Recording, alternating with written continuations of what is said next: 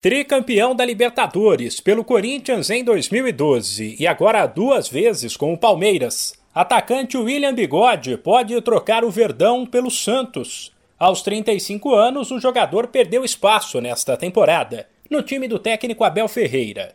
Foram apenas 35 jogos, praticamente metade do total de partidas disputadas em 2020. Ainda assim, William é visto como uma peça importante no grupo pela experiência e pela postura, o que pode dificultar uma eventual liberação do atleta do Palmeiras para um clube rival. Por outro lado, o atacante tem apenas mais um ano de contrato, e caso ele decida esticar a carreira, poderia sair de graça no fim de 2022. Esse argumento é um dos trunfos do Peixe, que, por outro lado, não pretende fazer nenhuma loucura, já que a situação financeira do clube é complicada. O objetivo do Santos é fazer com que o William consiga uma rescisão amigável, o que não geraria custos para o Peixe e livraria o Palmeiras do salário do atacante.